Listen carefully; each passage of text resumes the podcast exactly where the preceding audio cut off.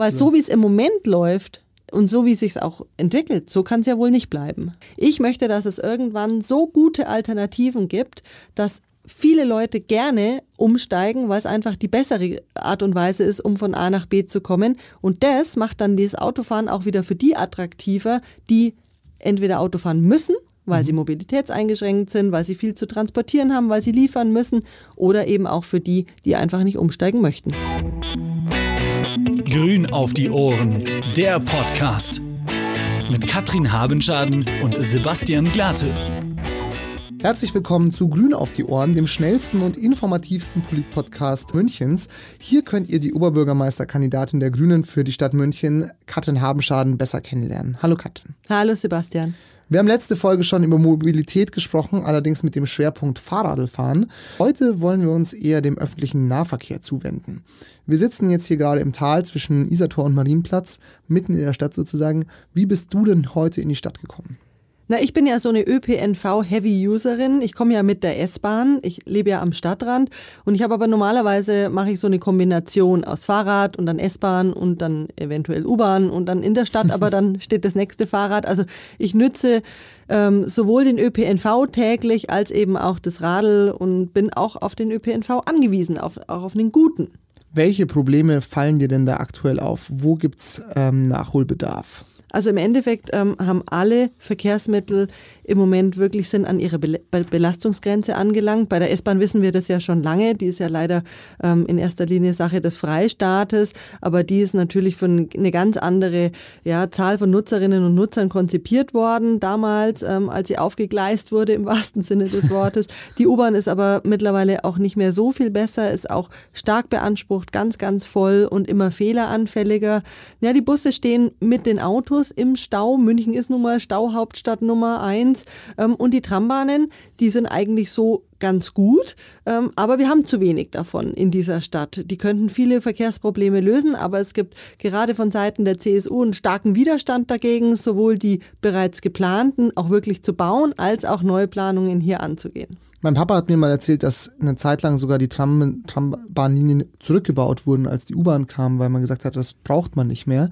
Und jetzt erleben die ja eigentlich so ein richtiges Revival. Es werden jetzt, wie du gerade schon sagst, neue Bahnstrecken, Trambahnstrecken gebaut, weil es halt auch einfach eine günstige Alternative ist und man keinen Tunnel graben muss. Ja, ne? leider in München eben noch nicht in dem Maße, wie das einfach gut wäre, denn die Trambahnen, das muss man wirklich sagen, die sind günstiger als die U-Bahnen, sie sind schneller gebaut, man muss natürlich nicht unter die Erde ähm, und trotzdem sind sie sehr beliebt in der Bevölkerung. Wir wissen das, Strecken, wo vorher der Bus gefahren ähm, ist, ist äh, steigen viel, viel mehr Leute dann in die Trambahn ein, die vorher den Bus nicht benutzt haben, einfach weil ja, die Leute gern Trambahn fahren. Das ja. heißt, äh, die Trambahn könnte viele Verkehrsprobleme auch in München lösen, wenn wir hier einen konsequenten Ausbau mal andenken würden. Aber das Problem mit der S-Bahn, das du gerade angesprochen hast, das löst doch die, die zweite Stammstrecke, oder? Frage ich jetzt mal ganz provokativ. Ja, du fragst provokativ und die Antwort ist an der Stelle natürlich nein. Ähm, die Probleme in der S-Bahn kann nicht alle die zweite Stammstrecke lösen, die ja im Endeffekt parallel zur ersten Stammstrecke äh, verläuft. Und so wird, wurde die Möglichkeit vergeben, praktisch äh, die tangentialen Verbindungen, die hier in dieser Stadt so dringend fehlen, dass wir eben nicht mehr alle in die Innenstadt fahren müssen, um dann wieder rauszufahren, die werden ja so nicht geschaffen. Wir fordern deswegen als Grüne schon wahnsinnig lang den S-Bahn-Ring, also den S-Bahn-Südring, den S-Bahn-Nordring und dann im besten Fall einen Ringschluss, wie wir ihn zum Beispiel aus anderen Städten wie Berlin kennen. Und das wäre eine wirkliche Entlastung ähm, der ersten Stammstrecke. Und hier kann man dann auch wirklich über eine richtige Verbesserung des S-Bahn-Netzes Praxis sprechen. Die ist ja unsere Lebensader für die Pendlerinnen und Pendler an dieser Stelle. Ähm, und von daher kann ich persönlich auch nicht verstehen, warum Investitionen hier wirklich über so viele Jahrzehnte vernachlässigt wurden von Seiten des Freistaats. Ich glaube, du sprichst da zwei super wichtige Punkte, also auch für, aus meiner Sicht als auch öffentlicher Nahverkehr-Nutzer an. Wenn ich jetzt im Münchner Osten wohne und im Münchner Norden arbeite, dann habe ich ja äh, mit den öffentlichen Verkehrsmitteln, muss ich über den Marienplatz fahren. Also es ist ja irr, irrsinnig. Und da muss man, glaube ich, einfach eine, eine eine gute Alternative bin, anbieten, weil ich bin einfach mit dem Auto schneller da. Natürlich fahre ich da mit dem Auto hin, sage ich jetzt mal. Also jetzt generell gesprochen. Ich muss nicht so oft genau, aber das Norden, sind, aber es ist das ist sind so. einfach die, äh, die, die fehlenden tangentialen Verbindungen, Ja, genau. die wir im Endeffekt ähm, ja außerhalb des mittleren Rings, die fehlen uns ja in alle Richtungen. Genau. Und da wäre ja wahrscheinlich auch noch Platz zu bauen, einfacher als durch die Stadt noch eine zweite Linie zu ziehen, ne, denke ich mir. Na klar, das ist im Moment ja auch das große Problem. Das ist ein schwieriger Bau, der muss sehr, sehr tief, weil man hier eben schon viele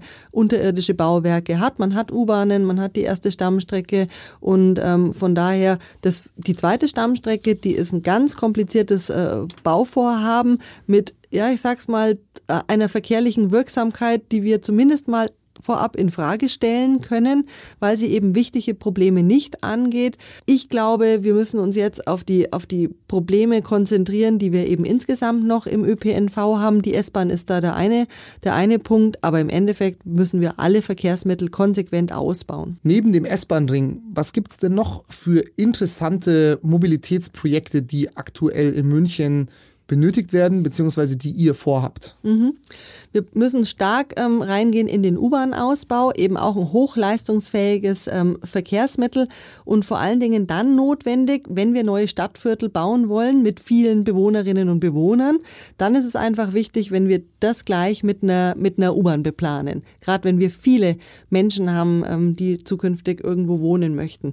Im Nordosten planen wir so ein großes neues Stadtviertel, also das wäre dann die U4-Verlängerung oder eben auch in Freiham, da wird ja bereits gebaut, die U5-Verlängerung. Die U9 ist eine Innenstadtquerung, jetzt eher weniger im äh, dezentralen Bereich. Und so sieht man schon, wenn wir schon nur allein an den U-Bahn-Ausbau denken, haben wir schon einiges vor. Ich glaube, das ist auf jeden Fall ein sehr nachvollziehbarer Wunsch, weil am Ende wollen wir alle pünktlich an unserem Ziel ankommen.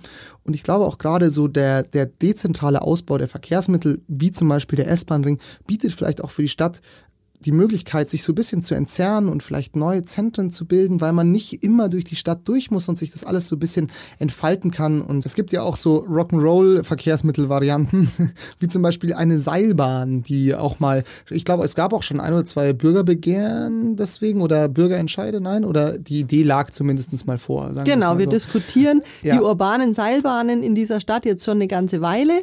Und ähm, im Münchner Norden wurde jetzt eine Machbarkeitsstudie in Auftrag gegeben. Wir glauben, es gibt Orte an dieser Stadt, wo eine urbane Seilbahn wirklich sehr günstig sein kann für die Verkehrsprobleme, nämlich immer dann, wenn es Hindernisse zu überwinden gilt, wie zum Beispiel die Isar oder die Isar-Hangkante an dieser Stelle.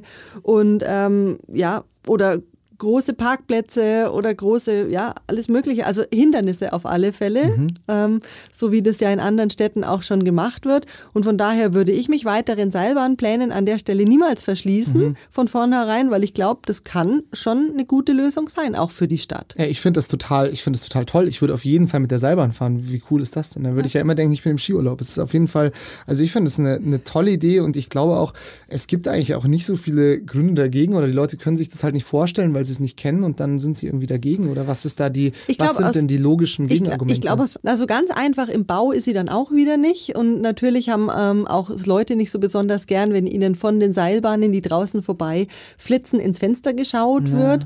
Ähm, von daher, man muss schon gut gucken, wo machen die auch verkehrlich ähm, an der Stelle auch wirklich Sinn oder wo sind andere Verkehrsmittel besser. Diese Abwägung muss natürlich immer vorgenommen werden. Ich sage nur ganz klar, es gibt mit Sicherheit gute Möglichkeiten in dieser Stadt, ähm, wo das das richtige Verkehrsmittel ist. Und da würde ich das gerne auch weiterhin noch ausprobieren. Wir haben jetzt schon ein paar Probleme und auch Lösungsmöglichkeiten besprochen. Jetzt möchte ich nochmal von dir sozusagen zusammengefasst wissen, warum ist es denn so wichtig, den öffentlichen Personennahverkehr auszubauen? Was sind denn da die, die größten Pro-Argumente? Na, das größte Pro-Argument ist auf alle Fälle, ähm, weil wir sonst irgendwann überhaupt nicht mehr durch diese Stadt kommen.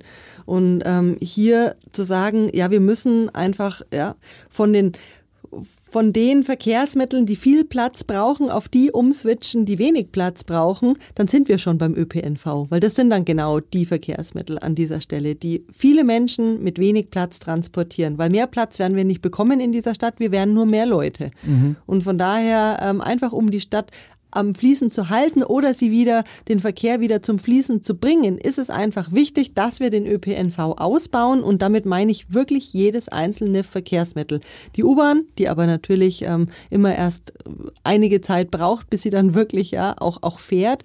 Die Trambahnen, die Busse aber eben auch, ähm, dass wir Busspuren auch einziehen, sodass äh, ja die Busse im besten Fall dann auch pünktlicher sind und schneller sind und, und, und. Also an allen Verkehrsmitteln hier muss man wirklich einen Ausbauplan setzen und muss ihn dranlegen, weil ansonsten ähm, kollabiert diese Stadt im verkehrlichen Bereich. Das äh, prognostiziert das Planungsreferat ja eben schon. Also wenn wir alle unsere... Das heißt dann, es geht nichts mehr. Naja, also die Prognosen sind, wenn wir alle unsere, äh, unser Verhalten so beibehalten wie im Moment, die Stadt aber natürlich in den nächsten Jahren äh, weiter wächst, dann werden wir irgendwann keine zwei Rush-Hour mehr haben, also nicht mehr die in der Früh und nicht mehr die am Abend zu den Berufsverkehrszeiten, sondern dann wird's, wird sich eine ganztägige Rush-Hour über die Stadt legen. Natürlich auch deswegen, weil wir ja immer flexiblere Arbeitszeiten haben.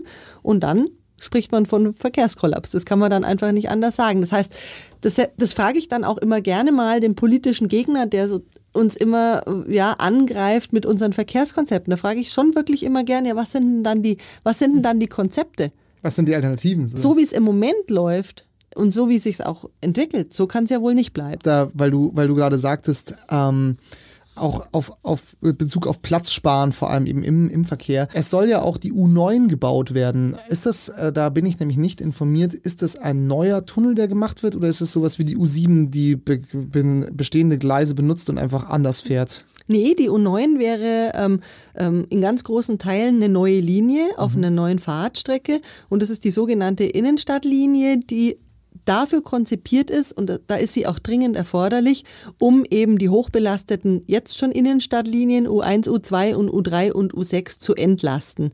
Und ähm, deswegen braucht sie unseres Erachtens ähm, schon auch, äh, weil ja das wissen wir ja alle, gerade äh, im innerstädtischen Bereich geraten die U-Bahn U-Bahn-Linien und auch die U-Bahnen selbst dann einfach an ihre Belastungsgrenzen. Und damit, ehrlich gesagt, auch die Leute, die mit den U-Bahnen fahren, die geraten dann nämlich auch schon schön langsam an ihre Belastungsgrenzen. Absolut, wenn man mal so äh, zur noch ja bestehenden Rush-Hour, so um 16, 17, 18 Uhr, äh, mal U3, U6 fährt, so um den Odeonsplatz rum, da wird es kuschelig auf jeden Fall. Also da wird es kuschelig oder man steht einfach davor und muss so und so ja. viele U-Bahnen einfach vorbeifahren ja. lassen. Also das meine ich damit, wenn ich sage, äh, da ist dann einfach auch die Belastungsgrenze. Ja, absolut für Mensch wie für Fahrzeug, wie für Strecke, wie für Linie erreicht. Absolut. Zum Thema attraktiver machen oder attraktivere Anreize setzen, würde mich interessieren, wie stehst du denn zur aktuellen Tarifreform, die wir hatten? Also die hat meines Erachtens in der Zusammenarbeit eben auch aus Stadt und den Landkreisen viele Verbesserungen erzielt. Meines Erachtens war das ein erster Schritt. Das war ein erster Schritt. Ähm, da muss aber noch mehr kommen und nur mit äh, einer Tarifreform ist es eben auch nicht getan. Also ähm, ich bin schon sehr der Meinung, dass der öffentliche Nahverkehr auch günstig sein muss. Deswegen fordern wir als Grüne ja schon lange das 365-Euro-Ticket und zwar ähm, für alle. Das heißt dann ein Jahr 365 Euro, also Ganz also ein genau, Euro am Tag. Das ist eben diese wirklich gute Forderung, von der wir auch wissen, dass sie sehr attraktiv ist für die Nutzerinnen und Nutzer. Mhm. Ähm, dieses genau für einen Euro am Tag fährt man einfach ähm, durch die Stadt. Das finde ich an der Stelle ganz, ganz wichtig. Ähm, das ist eine Forderung. Wir finden es aber auch wichtig, dass perspektivisch die äh, Nutzung des öffentlichen Nahverkehrs für Kinder und Jugendliche kostenfrei ist, weil da, das ist tatsächlich auch so ein, so ein, so ein, ja, so ein Anker eben auch, wer in dem Alter schon sein Mobilitätsverhalten einübt und hier einfach den ÖPNV nutzt, der wird es ähm, das zeigen alle Studien in verstärktem Maße eben auch als Erwachsener tun. Und das ist natürlich das, wo, wo, wir auch zu Zeiten der Klimakrise und der, des Klimawandels hin möchten an dieser Stelle.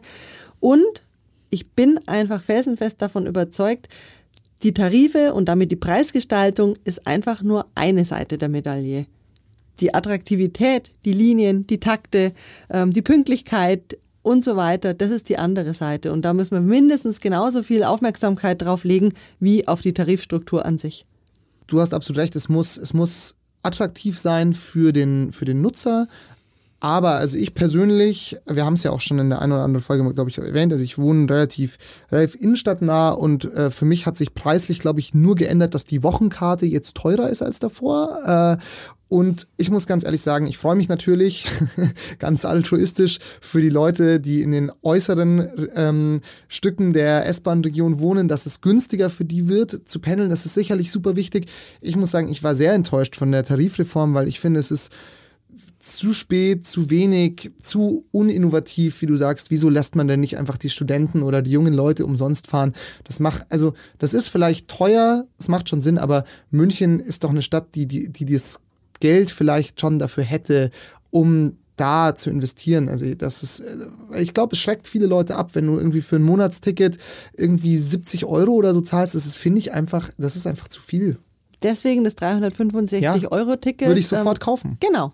Und ja. so wie dir geht es, glaube ich, vielen Menschen, ähm, die dann sagen, ja, im Moment sind mir die 70, 75 oder 80 Euro im Monat einfach noch zu viel. Ja. Ähm, aber das 365-Euro-Ticket, das ist mir eingängig. Ein Euro am Tag ist es mir selbstverständlich wert, ähm, für die Nutzung des ÖPNVs dann zu bezahlen. Und von daher bin ich bei dir zu sagen, ähm, hier muss einfach weiter noch gearbeitet werden, auch im Tarifbereich, aber eben ja auch im Ausbaubereich ein Punkt, bei dem man jetzt auch nicht, an dem man auch nicht ganz vorbeikommt bei der Mobilitätsfrage. Also wir hatten eben letzte Folge über das Fahrradfahren gesprochen, diese Folge eben über den öffentlichen Nahverkehr. Ähm, wie stehst du denn zu dem Autohasser-Vorwurf, der den Grünen oft gemacht wird, dass du den Leuten, du vor allem, du speziell, den Leuten ihre geliebten Autos wegnehmen willst? Wie stehst du denn dazu? Das ist deswegen ein Schmarrn, weil das will weder ich, ganz ich persönlich, noch überhaupt irgendjemand. Aber man kann einfach auch nicht die Augen davor verschließen, dass München die Stauhauptstadt Nummer eins ist. Und ähm, ja, das ist ja dann auch für die Autofahrerinnen und Autofahrer maximal unattraktiv und hat auch noch eine zweite Folge. Ähm, wir brauchen ja auch noch eine Stadt, die funktioniert. Und da bin ich beim Wirtschaftsverkehr, der ja auch nicht mehr vorankommt an dieser Stelle. Das stimmt. Und von daher, ähm, wenn es da ja, wenn ich mir Platz stricken könnte in dieser Stadt, dann hätten wir vielleicht auch noch andere Möglichkeiten. Aber das geht halt einfach nicht. Und von daher es ist ein absoluter Schmarrn, immer so eine, so eine Autohasser oder auch, äh, ja, wollen den Menschen das Auto wegnehmen, äh, Geschichte zu konstruieren an dieser Stelle. Nein, das genaue Gegenteil ist der Fall.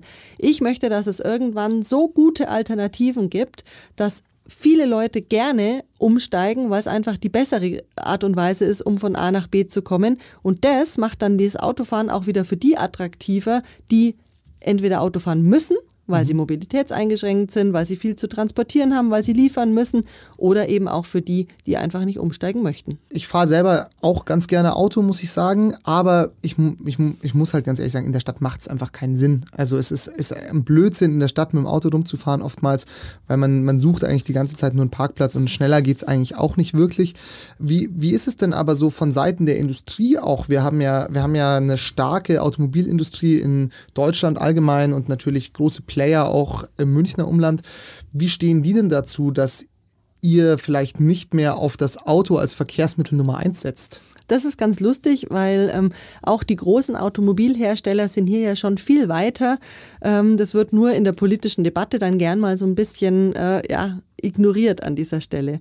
Die Automobilhersteller in München sind ja auch Arbeitgeberinnen und Arbeitgeber und möchten auch, dass ihre Leute zu ihnen ins Werk oder in, in, ja, in die Firma überhaupt kommen und haben deswegen ein großes Interesse daran, eben auch den ÖPNV voranzubringen. BMW zum Beispiel ist einer unserer Verbündeten, ähm, weil es dann äh, ja ihre Werke im Norden auch äh, entsprechend äh, ja besser verbindet, was den S-Bahn Nordring angeht.